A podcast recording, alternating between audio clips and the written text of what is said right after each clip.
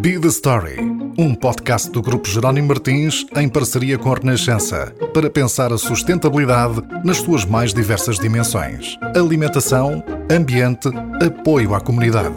Tudo questões que nos podem e devem interpelar de forma simples e descomplicada em 10 episódios. Hoje falamos da proteção da biodiversidade.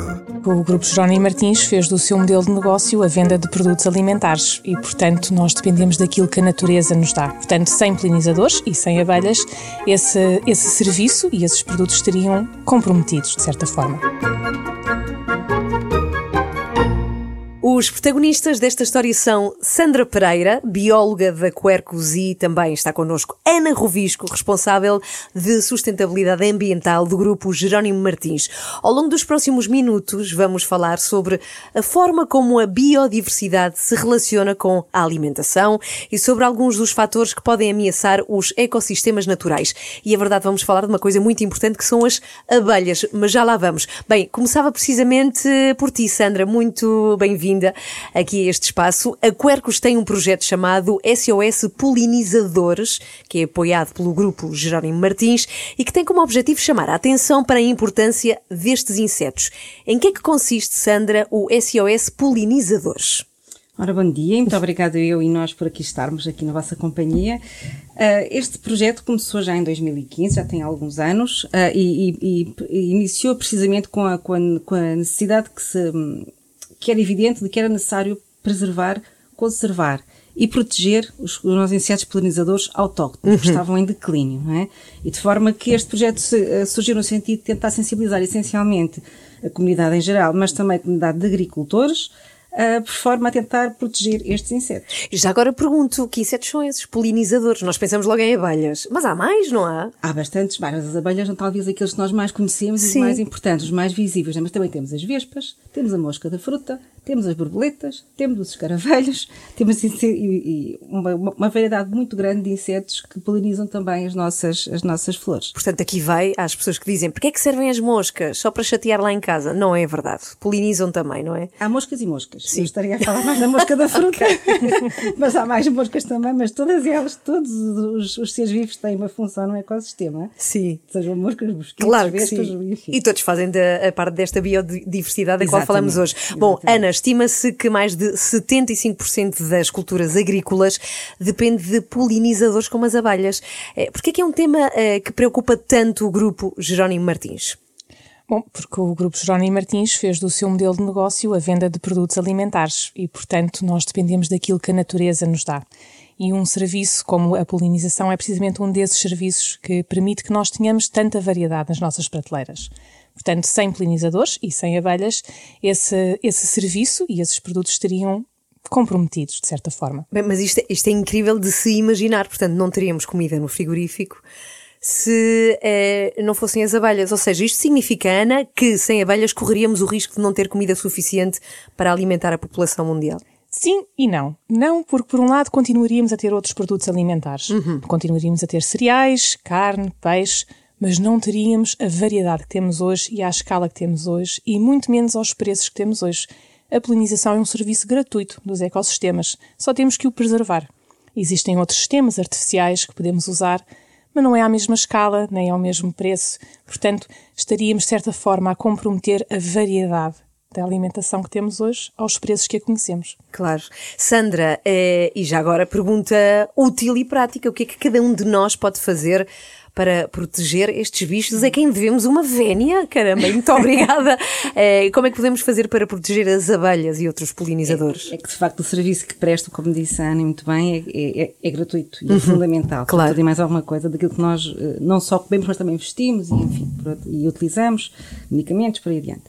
Uh, nós, já agora passo, passo publicidade entre aspas de, de consultar o nosso site. quercus.pt barra polinizador. Ok. Assim uh, para irem ver o, o nosso espaço de utilizadores. Tem lá dois guias essenciais para responder a estas questões. É um guia direcionado em primeira parte para uh, pequenas comunidades e para, o, para o cidadão e um guia para as maiores comunidades, maiores agrupamentos e para as cidades também. E aí nesse, nesse guia encontra uma série de conselhos. Uhum. Tentando focar-nos um pouco no que é que cada um de nós, enquanto cidadãos ou pequenas comunidades, podemos fazer e nós temos a obrigação de o fazer, não é só o que podemos fazer, temos muito e é fácil fazer e ajudar estes insetos.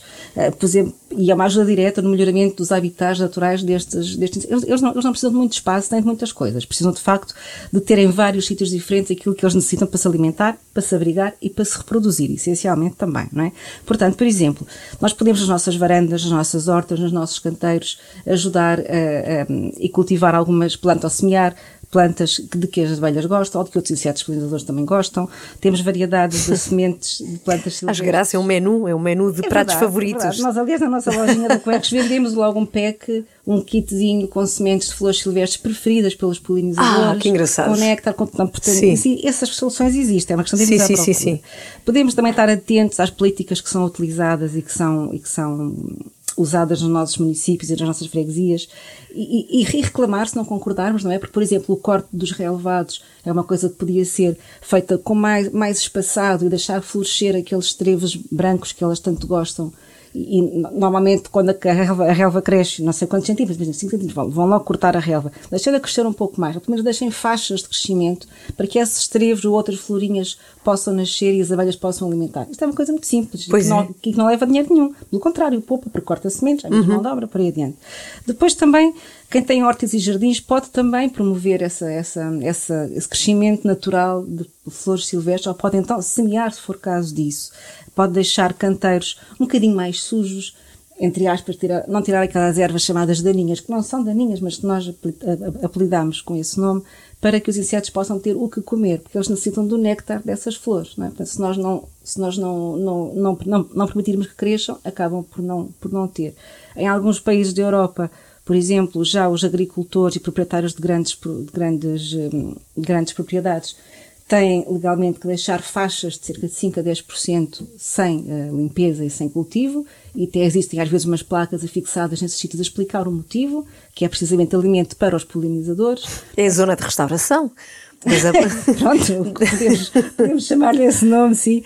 Uh, portanto, temos aqui várias soluções que podemos fazer uh, no nosso dia a dia.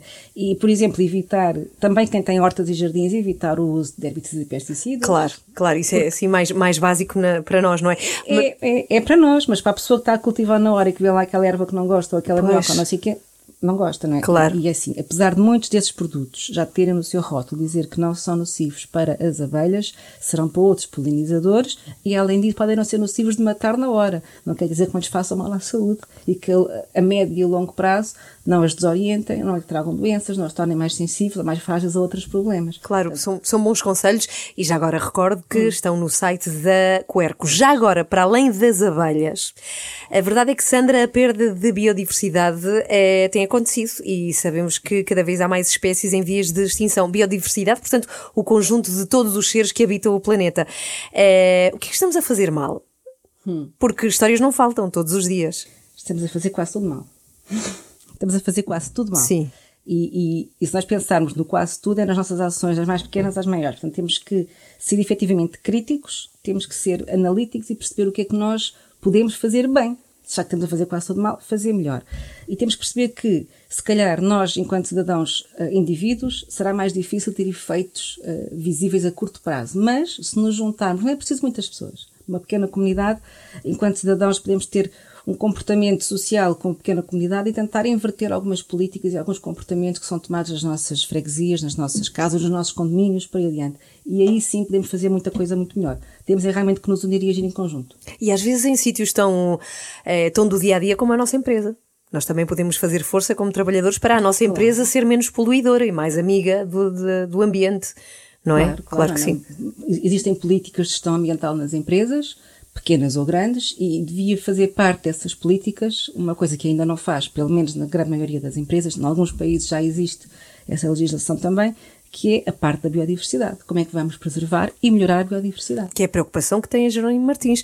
E por isso perguntamos à Ana, já agora, qual é eh, o papel que um especialista em alimentação, como, lá está, Jerónimo Martins, pode ter na preservação da biodiversidade e serve também como exemplo a outras empresas que nos ouvem.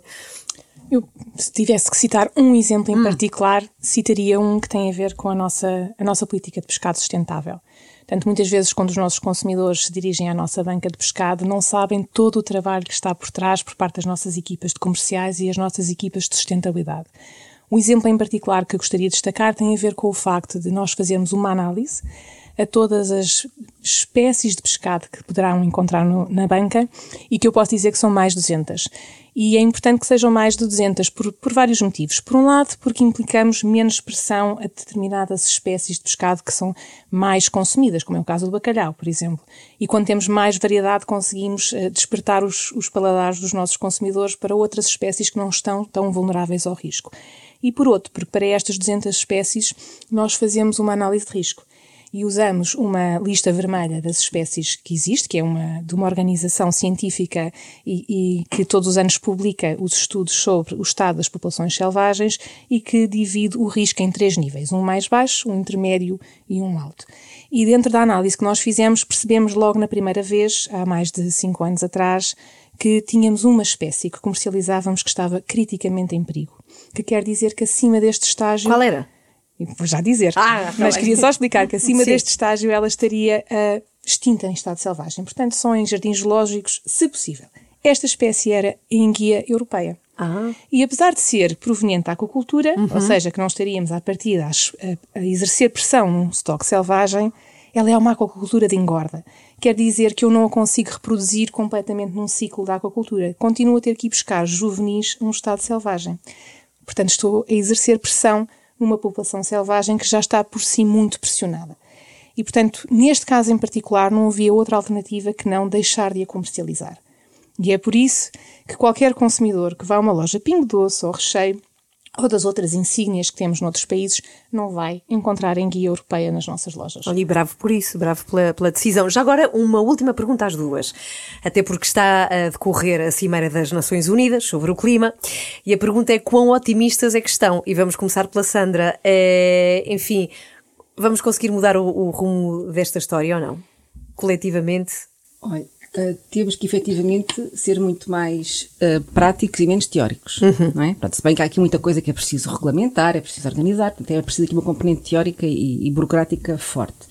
As emissões uh, vão continuar, mesmo que se reduza bastante e que se aumente muito o esforço nesse sentido, mas os impactos das emissões que até agora se fizeram vão continuar, porque é um efeito cumulativo e que demorará décadas a desaparecer. Uhum. agora, se conseguirmos manter o aumento da temperatura atmosférica não acima dos 2 graus, conseguimos, de certa forma, criar alguma, ajudar a natureza a ser resiliente, tentar adaptar alguns, alguns habitats, podemos ajudar nesse sentido. Agora, há certas espécies que não vão resistir, quer sejam vegetais, quer sejam animais. Uh, de certa forma, uh, nós, seres humanos, conseguiremos arranjar adaptações que nos vão ajudar a ultrapassar as situações extremas, mas algumas espécies não. Algumas tentam e estão a conseguir, estão já a efetuar alguma deslocação mais para norte a nível do globo, Uh, por forma precisamente a evitar algumas temperaturas Claro, elevadas. mas temos de ter cuidado porque o norte acaba, não é? Pois ali acaba e já não há mais para andar. Sim, as espécies que já viviam no norte e que estão a sofrer também o aquecimento que está a existir pois. no norte, essas não têm mais norte para ir, não é? Portanto, é isso, é isso. Essas já não têm, sabe? E Ana, quão otimista é que tu estás?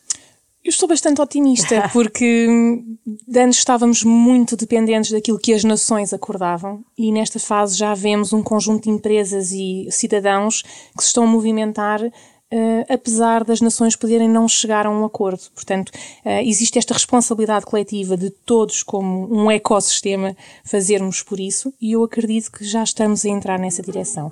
Temos que acelerar o ritmo, sim, mas estamos a chegar lá. Muito obrigada, Sandra e Ana, por estarem aqui. Este podcast está disponível nas plataformas digitais, no site da Renascença e em bethestory.pt, onde poderá encontrar artigos relacionados com o tema da biodiversidade, bem como conhecer alguns dos projetos que o grupo Jerónimo Martins tem vindo a apoiar para promover a preservação dos ecossistemas. Para a semana, novo tema, novos convidados e uma nova história para contar. Até lá!